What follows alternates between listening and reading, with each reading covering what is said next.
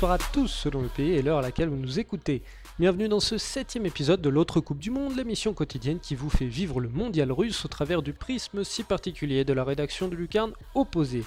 Aujourd'hui, nous ferons un rapide point sur les rencontres de l'Iran et du Maroc. Nous retournerons ensuite à Rostov revivre avec Jérôme Le Signe ce soporifique Uruguay-Arabie Saoudite.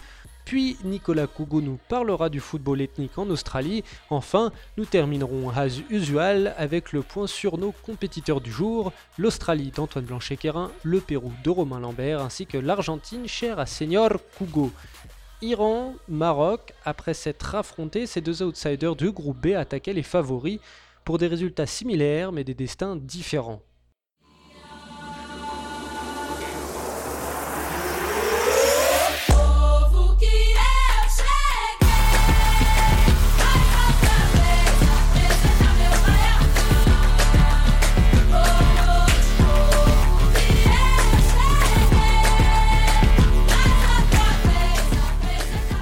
Le Maroc tout d'abord qui rejoint l'Égypte au rang des premiers éliminés de ce mondial 2018 suite à sa défaite face à Cristiano Ronaldo et les mecs qui jouent avec lui. Un but à zéro. Pas besoin de vous donner le buteur. Une élimination cruelle pour les Lions de l'Atlas tant ils ont dominé leur sujet en comparaison d'un 11 lusitanien qui a joué petit bras. La réussite et l'efficacité n'étaient malheureusement pas de leur côté quand Rui Patricio n'était pas là pour sauver les siens, les hommes d'Hervé Renard se sabordaient eux-mêmes par manque de lucidité la plupart du temps. Belanda, Boutaï, Boussoufa, Ziyech ou Benatia peuvent véritablement se mordre les doigts d'avoir gâché de belles occasions, mais n'ont tout de même pas à rougir d'avoir bougé de cette manière le champion d'Europe en titre. Un résultat frustrant et une sortie pleine de tristesse qui résonne dans les mots du capitaine Benatia, interrogé par les micros de la chaîne Qatari Bein Sport. C'est terrible, terrible parce que le premier match, on prend un but alors qu'ils n'ont pas, contre l'Iran, ils n'ont pas frappé une fois au but en deuxième mi-temps. Si je ne me trompe pas, depuis 1966, c'était pas arrivé ça. Une équipe qui prend un but sans avoir concédé d'occasion. Malheureusement, ça nous arrive. Aujourd'hui, on avait à cœur de vraiment, pour ces, supporters qu'on a, qui sont extraordinaires, on avait vraiment envie de, de leur montrer ce qu'on est capable de faire, de leur montrer quelle fierté on a d'être là aujourd'hui, de pouvoir les représenter. Et je pense qu'on a fait 90 minutes de grande qualité je dis bien de grande qualité avec une équipe jeune, mais une équipe qui est sûrement pleine de plein d'avenir contre les champions d'Europe. Contre les champions d'Europe, donc c'est pas donné à tout le monde. J'ai toujours été fier de jouer dans cette équipe, pour jouer, de jouer pour mon pays, je l'ai toujours dit durant ma carrière. Mais aujourd'hui, honnêtement, je ressens une fierté incroyable. Et voilà, c'est difficile. Je ne suis pas quelqu'un de très, très émotif, c'est vrai, mais là aujourd'hui, honnêtement, surtout pour, ces jeunes joueurs, pour cette génération, pour, tous les gens qui avaient aujourd'hui, tous les Marocains partout dans le monde. Ouais, je sais bien que personne n'y pensait, même des gens de malheureusement, certaines personnes proches de nous nous avaient déjà tourné le dos après le premier match. Et je le dis et je le répète bien, certaines personnes proches de notre équipe même pensaient qu'on était devenus des enfants gâtés depuis la qualification à la Coupe du Monde, qu'on ne méritait pas d'être là, etc., etc. Il y en a qui pensaient ça. Et pas des journalistes ou des, gens proches qui ne devraient pas avoir ce genre de paroles. Pourtant, ils l'ont eu. Et nous, les joueurs, on avait envie de leur montrer à ces gens-là, tous ces guignols, on voulait leur montrer de quoi on est capable. Qu'on est une génération qui a beaucoup de cœur. On n'est peut-être pas les meilleurs du monde, mais on a beaucoup de cœur. Et aujourd'hui, on l'a vu. On a vu des joueurs comme Boussoufa d'un mètre cinquante aller gagner ses duels avec des joueurs qui font deux mètres. Et on a vu, voilà, je cité Boussoufa parce que c'est peut-être le plus ancien, mais tout le monde, j'aurais pu dire tout le monde. On a vu une équipe d'hommes. Et honnêtement, je suis, je suis triste de, entre guillemets, de, bah, de sortir cette compétition. Mais un grand merci vraiment à, tout notre peuple qui, est venu nombreux ici en, Russie. Même émotion chez le bel Hervé qui pointe en passant l'attitude de Pep, selon lui pas totalement innocent sur le but portugais. Faut féliciter tout le public et puis tous les joueurs parce qu'ils ont été fantastiques. Et juste regarder le corner, le numéro 3, et puis tout est dit. L'Iran aussi s'est incliné en faisant vivre moult frayeurs aux Espagnols. Défait d'un petit but de Diego Costa en seconde mi-temps, les Iraniens ont longtemps tenu la roja en respect, se montrant disciplinés, courageux et un brin filou, il faut le dire, à défaut de réellement pouvoir se porter vers l'avant. Enfin, jusqu'au but de l'Espagne tout du moins, car une fois menée, la Timélie a su se montrer dangereuse et sortir plus que proprement de son camp. Ça ne passe pas ce coup-ci, mais rien n'est encore perdu et l'on sent que H-Safi, Van, Zarifar, Asmoun, Amiri et compagnie ont les armes pour créer l'exploit contre, le porte, euh, contre Cristiano Ronaldo. Pardon. Hier, le groupe A terminait également son second tour de poule par un Uruguay Arabie Saoudite qui n'a pas fait lever les foules. Mais vous le savez, quand on parle de Céleste sur le carne opposé, on voit pointer le bout du nez de notre œil de Moscou, Jérôme Le Signe, qui a vécu cette rencontre à Rostov.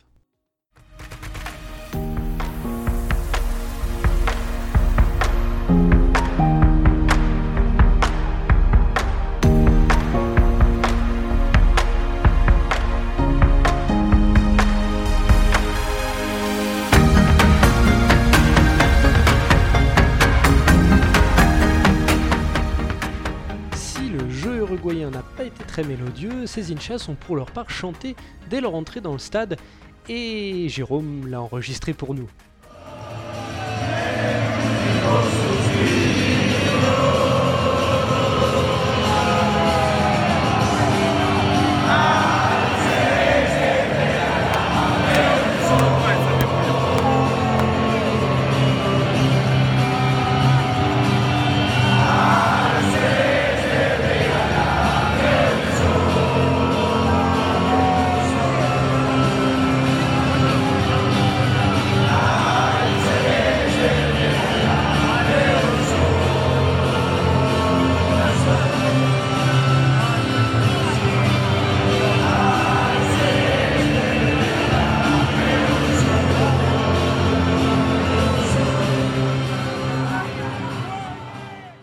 Inchas uruguayens qui aussi encore chantaient l'hymne à plein poumon. On se réécoute ça, c'est toujours très beau.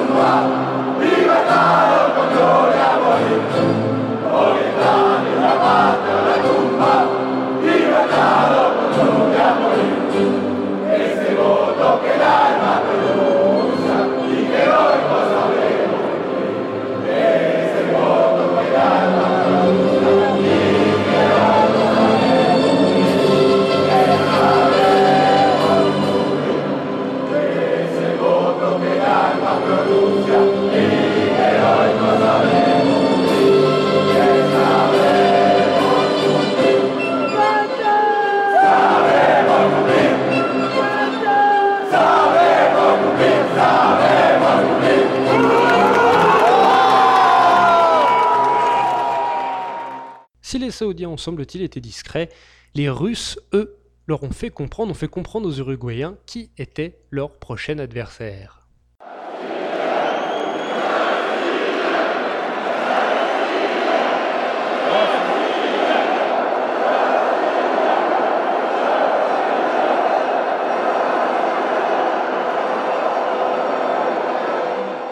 Bonjour Jérôme, comment vas-tu aujourd'hui? Écoute, je vais très bien, Simon, dans la chaleur de Rostov. L'Uruguay est qualifié euh, pour les huitièmes de finale, donc tout va bien. Alors l'essentiel, c'est les trois points. Est-ce que tu es content? Alors oui, l'essentiel c'est les trois points, mais je suis pas complètement d'accord avec ça parce que ça sous-entendrait que l'Uruguay est extrêmement mal joué et que c'est un petit peu un miracle qu'ils en soient là, alors qu'au final on a affaire à une équipe qui est qualifiée donc pour les huitièmes de finale, qui n'a pas encore reçu un seul carton jaune ni un seul but depuis le début de la compétition. Donc il défend certes très bien, mais écoute, la défense fait aussi partie du football, euh, et qui a malgré tout réussi à gagner ces deux matchs. Donc euh, écoute, tout va bien pour le moment, et l'Uruguay est en effet qualifié pour les huitièmes de finale, au-delà des trois points euh, du classement. C'est plutôt bien, et c'est la troisième fois sur les trois dernières Coupes du Monde. donc c'est plutôt, plutôt excellent, et donc on va retrouver l'Uruguay dès les huitièmes de finale. Très bien. Bon, pour la manière dont ils ont gagné, ben, on repassera quand même. Hein, C'était pas euh, génial, génial. Dis donc, il, il serait pas un petit peu suffisant, euh, tes Uruguayens?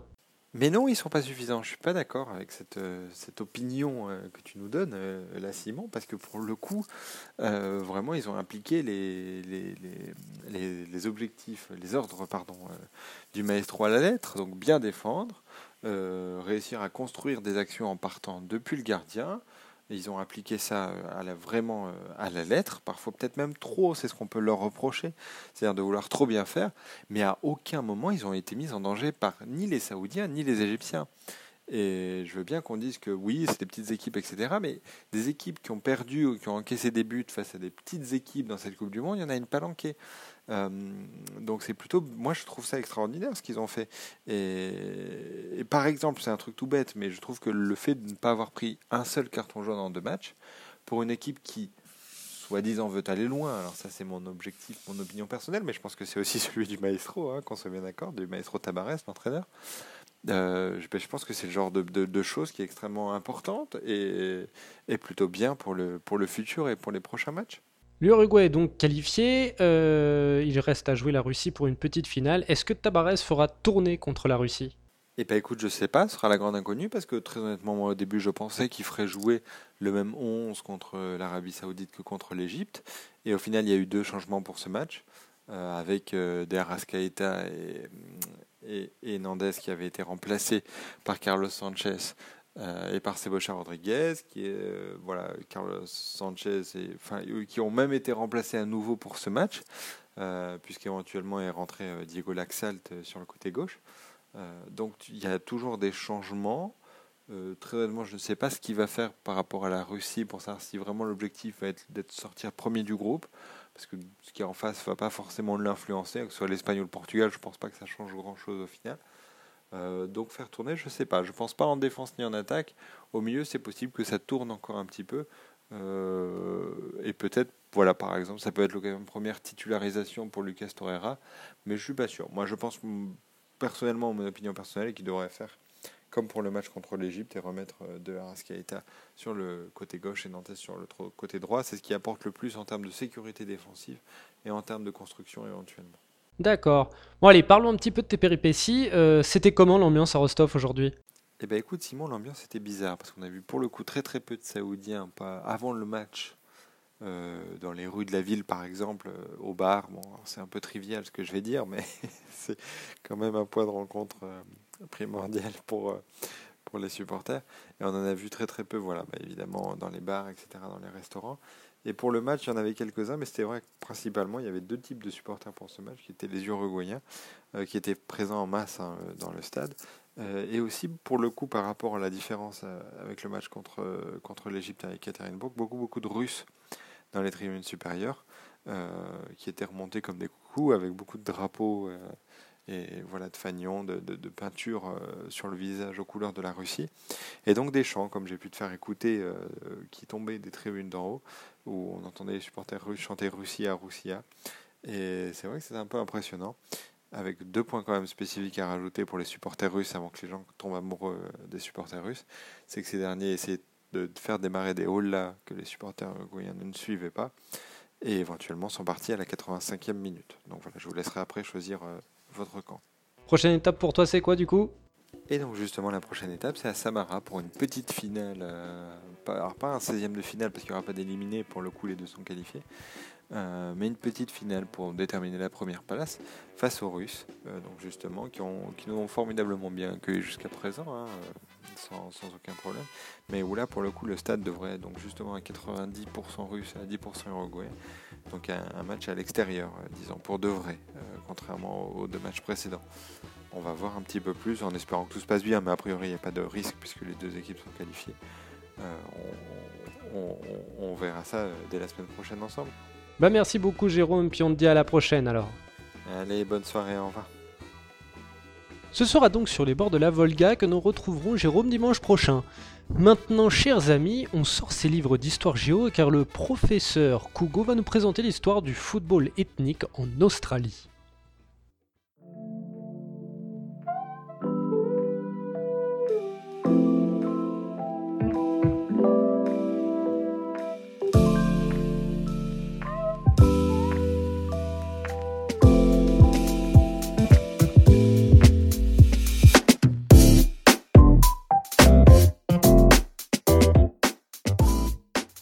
Nombreux sont ceux qui l'ont découverte lors du premier match face aux Bleus, nombreux ont aussi été les clichés véhiculés à son sujet. Pour son entrée en Coupe du Monde, la nouvelle Australie version Van Marwijk a longtemps accroché l'équipe de France et fait honneur à sa réputation, montrant surtout sa capacité à répondre présente quand la compétition a commencé. Malheureusement, comme je le disais à l'instant, sa description tournait souvent, trop souvent, à une accumulation de clichés. Car oui, c'est bien connu, l'Australie c'est une mini-Angleterre, et donc elle a un jeu bien british, un bon vieux kick and rush, une équipe qui ne lâche rien. Et pourtant, dire cela, c'est surtout oublier d'où vient le football australien et comment il s'est construit. Bien évidemment, lorsqu'on s'intéresse aux origines d'un football dans un pays, les Britanniques ne sont jamais bien loin. Les premières parties de football disputées en Australie remontent à la fin du 19e siècle, et longtemps, on a pensé que le premier match avait opposé une équipe nommée les Wanderers à des étudiants de la King's School de Sydney en 1880. Si plusieurs enquêtes ont ensuite montré qu'il y avait probablement eu des matchs disputés auparavant, notamment un du côté de Melbourne vers 1875, il est un fait incontestable, l'évolution et le développement du football sur la terre des kangourous va dépendre des arrivées massives des migrants européens au cours du XXe siècle, que ce soit après la grande crise des années 30, mais surtout entre les deux guerres et après les deux guerres, surtout la deuxième. C'est ainsi et c'est ici que l'héritage britannique que l'on veut bien coller à l'Australie va prendre fin. Car les Croates, les Grecs et les Italiens vont faire partie des principaux éléments déclencheurs du boom de ce que l'on appelait alors le soccer, un terme qui est aujourd'hui utilisé en Australie par les détracteurs de ce sport, ses ennemis dirons-nous. Et on va alors ainsi voir rapidement naître de nombreux clubs dits ethniques, car fortement liés à leur communauté de migrants. La communauté au plus fort impact reste ainsi la communauté croate. On peut citer le HSNK Zora, premier club croate, créé en 1931 à Sydney et qui n'existe plus aujourd'hui, ou les Adelaide Raiders, anciennement Adelaide Croatia Soccer Club, le plus vieux encore en activité, créé en 1952, mais on peut aussi citer les Melbourne Knights, ancien SC Croatia, ou Sydney United 58, autrefois Sydney Croatia. Leur importance dans la dissémination du football en Australie est telle qu'un tournoi annuel sera organisé à partir de 1974, portant le nom de Australian Croatian Soccer Tournament, et est organisé tout simplement par la Fédération croate de soccer d'Australie et de Nouvelle-Zélande, qui est créée la même année. Pour tout vous dire, ce tournoi existe encore. Parmi les autres clubs ethniques, on peut citer les Grecs, hein, comme euh, les clubs de South Melbourne, initialement appelés South Melbourne Hellas, ou les Sydney Olympiques, qui étaient d'abord appelés Pan Hellenic Soccer Club, et aussi on peut citer les Italiens avec le premier, peut-être pas le premier, mais en tout cas le plus vieux club ethnique de tous, le Charleston City Blues FC, fondé en 1900 et qui fusionne ensuite avec l'Azzurri, ou encore on peut citer un historique, l'Adelaide City FC dont le premier nom était tout simplement Juventus, et qui entre dans l'histoire donc du football australien parce qu'il va remporter l'ancêtre de la Ligue des champions d'Océanie lors de la première édition de celle-ci en 1987 et devenir ainsi le premier Australien à rapporter ce titre continental. Alors évidemment, la liste est longue, hein. ces trois communautés ne sont pas les seules, on va trouver aussi des Serbes, des Néerlandais, des Écossais, des Macédoniens, des Irlandais, des Turcs, toutes les communautés de migrants qui vont s'installer en Australie vont créer leur club à eux et vont ainsi contribuer à influer sur le développement du football euh, sur la terre des kangourous. Et évidemment, leur influence n'a pas toujours été positive. Hein. La forte identification à une communauté a longtemps été un frein, d'une part pour d'autres, pour accéder au football.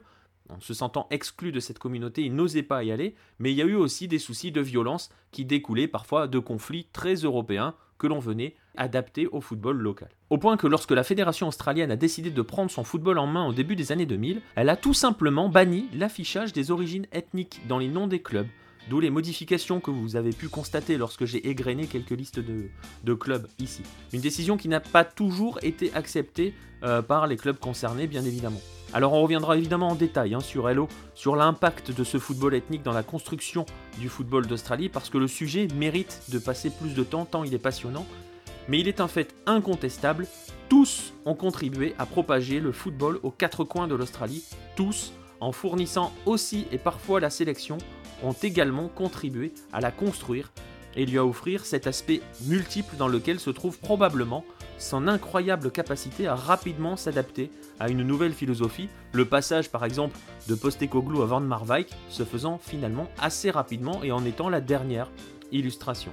Égrenez les noms des Socceroos de 2018 pour remonter assez rapidement à leurs origines. Regardez combien sont passés par ces clubs ethniques car ils sont encore nombreux à garnir les divisions inférieures du pays et vous mesurerez le riche héritage qu'ont laissé ces clubs, qu'a laissé cette vague d'immigration au cours du XXe siècle, un héritage qui est un patchwork aux multiples origines européennes, qui a ainsi contribué à façonner un football multiculturel bien plus complexe qu'un vulgaire kick and rush anglais. Vous la voyez venir la transition, n'est-ce pas? Eh oui, vous avez bien vu. Nous restons dans le boucher. On accueille Antoine, notre Socceroos Dundee, pour faire le point sur l'Australie à l'heure de son second match face au Danemark. Yeah.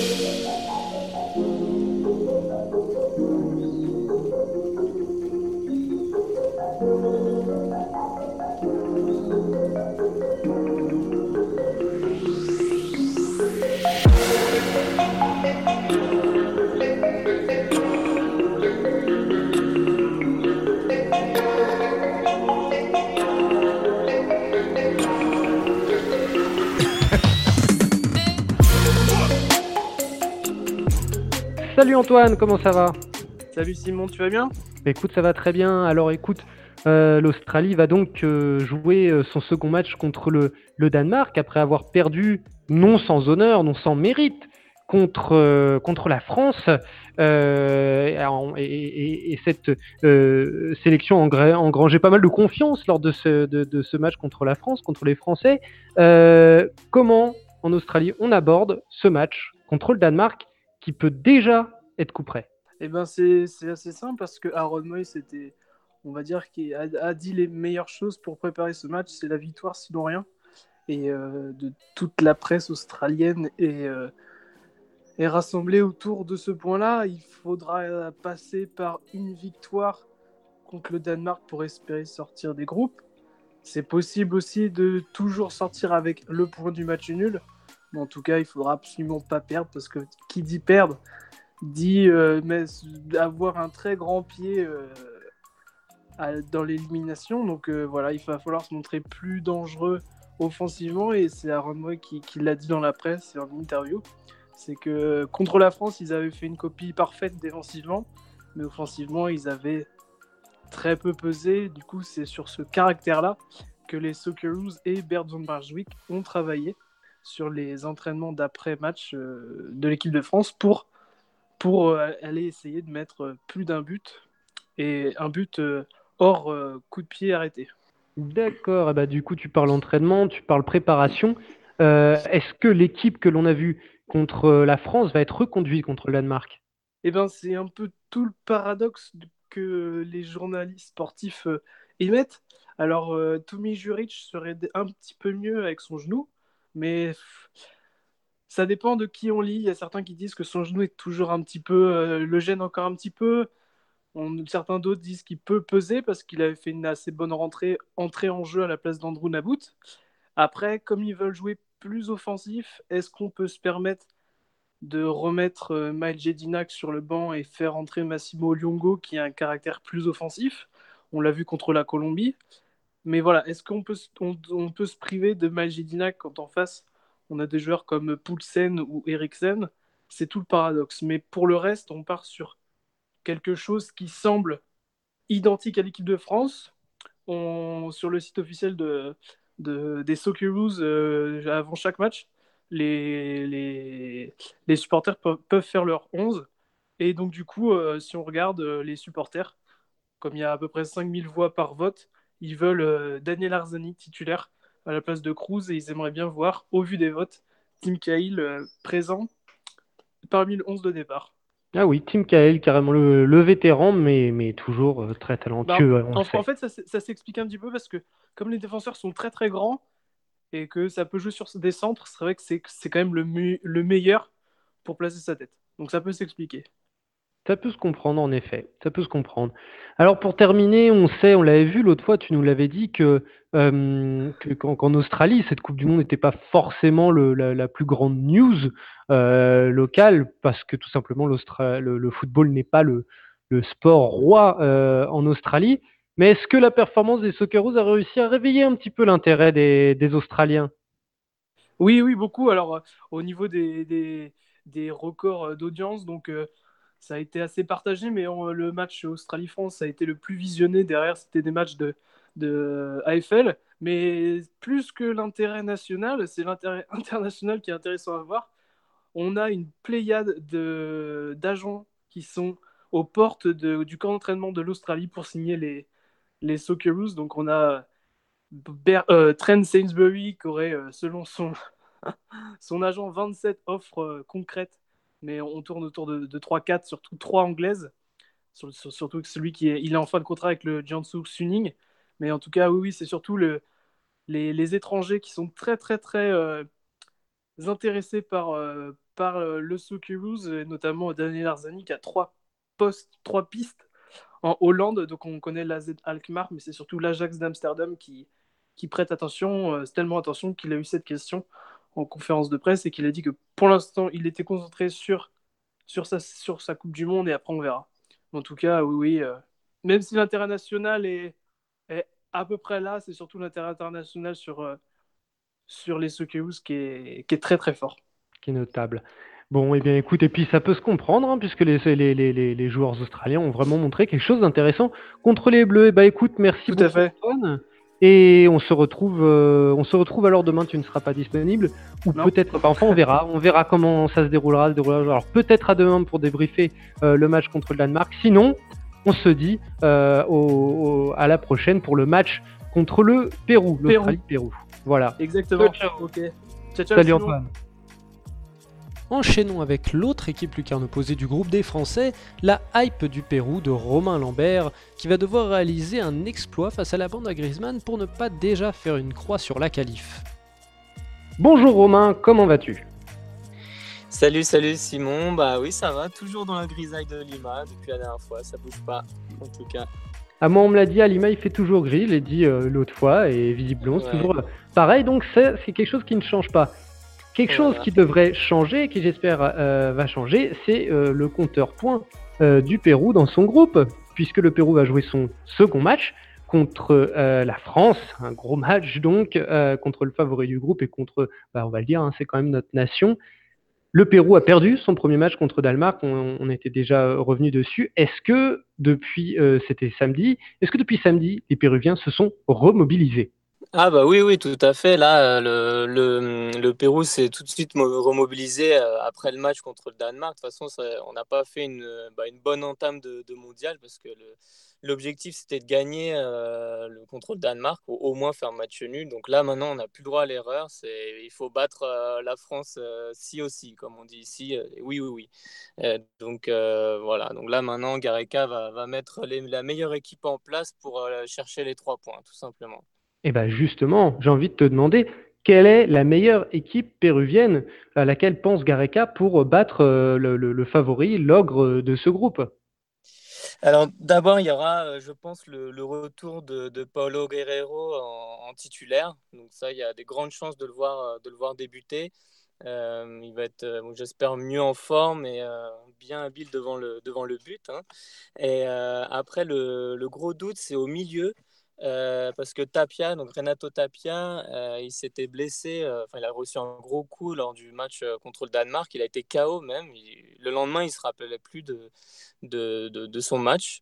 donc les médecins attendent vraiment la, la, dernière minute pour, pour voir s'il pourra débuter. Donc on verra ça demain. Et sinon, ce serait Pedro Aquino qui le remplacera, donc du, du poste pour poste. Après, oui, pour, pour faire de la place à, Guerrero, donc, on verra si c'est Farfan qui irait sur le banc ou peut-être Flores ou Cueva. Donc ça, encore une interrogation qu'on verra vraiment demain à l'annonce des, des, des, équipes. Il n'était pas question que Cario aussi fasse partie des alternatives qui iraient sur le banc?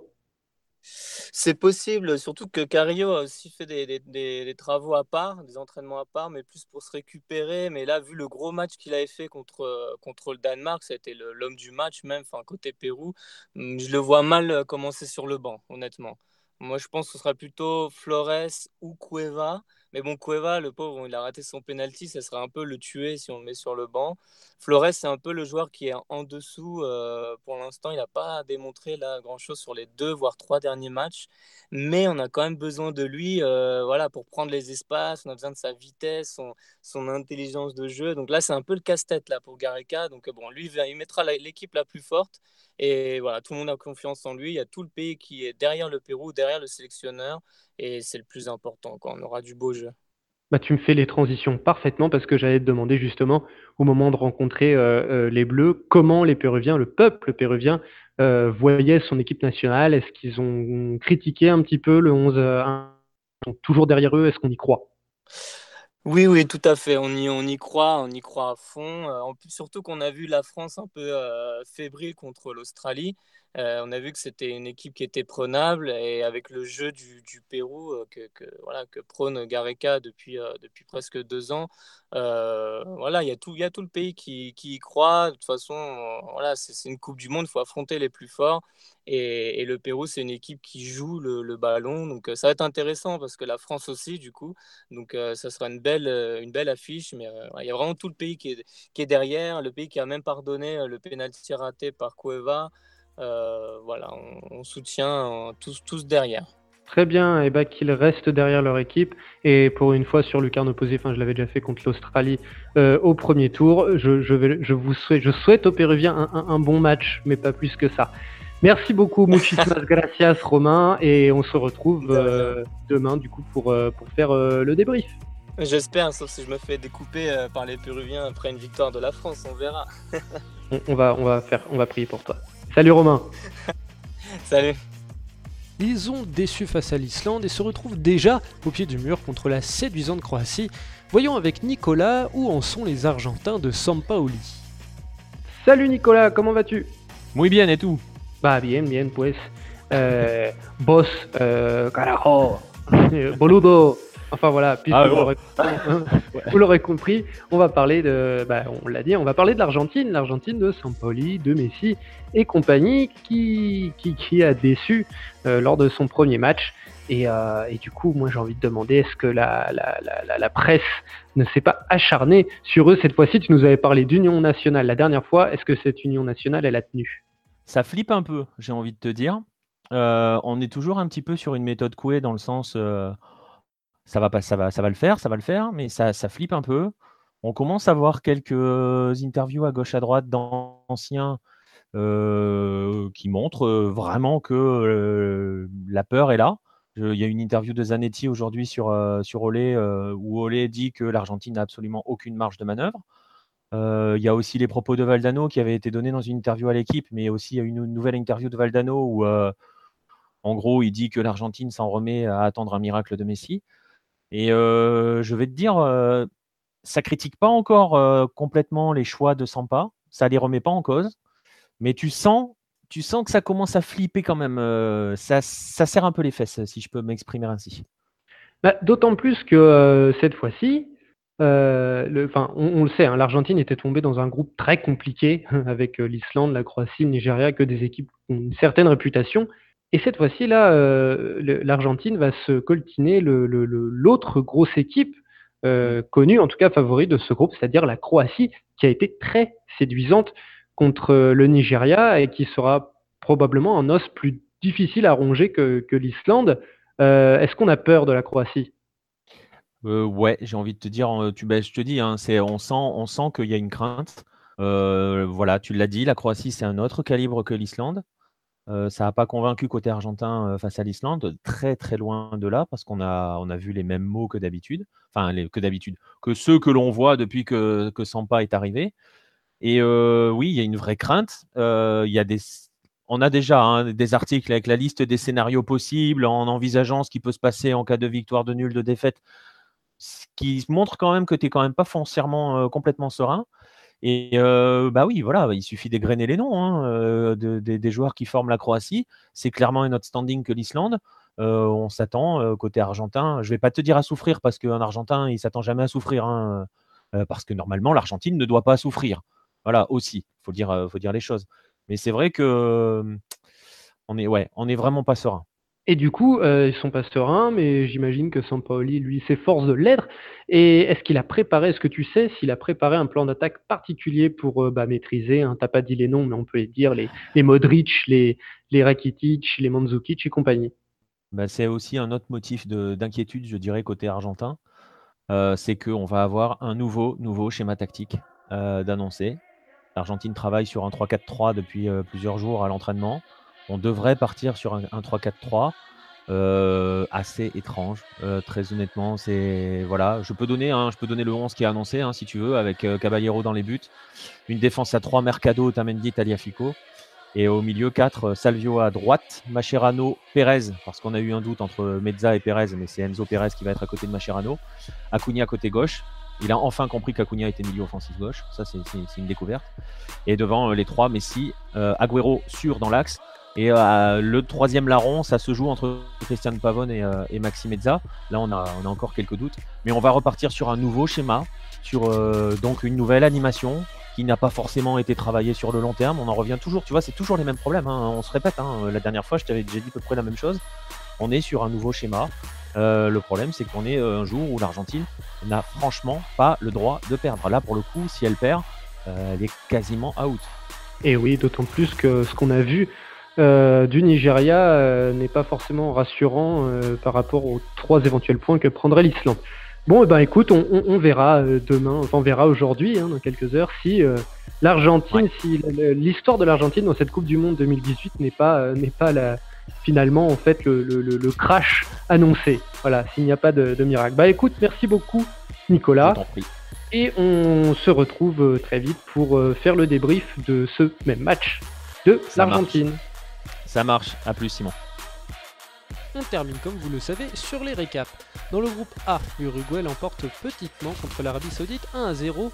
Égyptiens et Saoudiens sont donc éliminés du mondial avant leur rencontre une petite finale se jouera entre Russes et Uruguayens. Pour le moment à égalité 6 points chacun. Avantage pour les locaux tout de même à la différence de but, plus 7 contre plus 2. Dans le groupe B, si le Maroc dit au revoir au 8 après sa défaite contre le Sporting Cristiano Ronaldo 1-0, tout reste encore possible pour l'Iran qui s'est pourtant incliné face à l'Espagne sur le même score. Les deux nations de la péninsule ibérique sont donc aujourd'hui leaders avec 4 points et la même différence de but. Suivent les Perses 3 points, puis les Marocains assis sur leur bulle. Merci à tous de nous avoir suivis pour ce septième épisode de l'autre Coupe du Monde. N'oubliez pas de venir nous solliciter sur les réseaux sociaux. La du jour est celle de Roberto Moar qui nous fait revivre le premier but de Luis Suarez dans cette Coupe du Monde. Et quant à moi, eh bien, je vous dis à demain pour une nouvelle journée de ce mondial russe. Salut les amis. Y el vendrá. Sánchez para tirarlo. Ahí empuja Cosema. Y en el centro.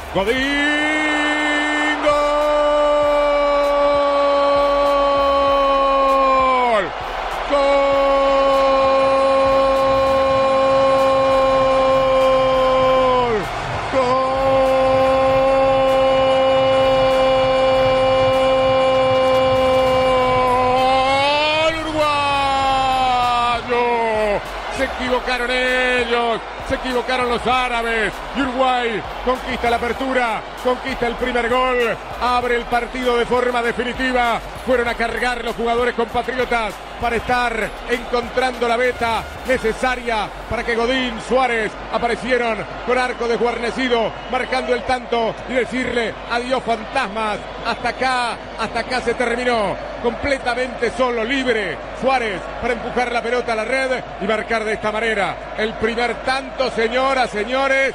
Pistolero, pum, pum, pum y afuera. 1 a 0 Uruguay.